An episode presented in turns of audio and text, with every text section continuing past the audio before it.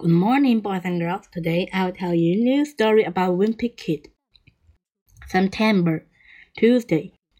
I thought I was, was done hearing about Rowley trip, but I was wrong. Yesterday, our soccer student teacher asked Rowley to tell the class all about his vacation, and today he came to school wearing his ridiculous costume. But what even worse was when he saw some girl came up to Rowley at lunch and started kissing his butt. Yuck.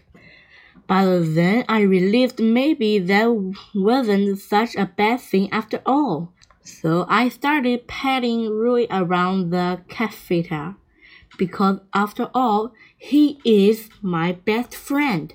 Rowley here just got back from South Canada, South America, whatever. The end.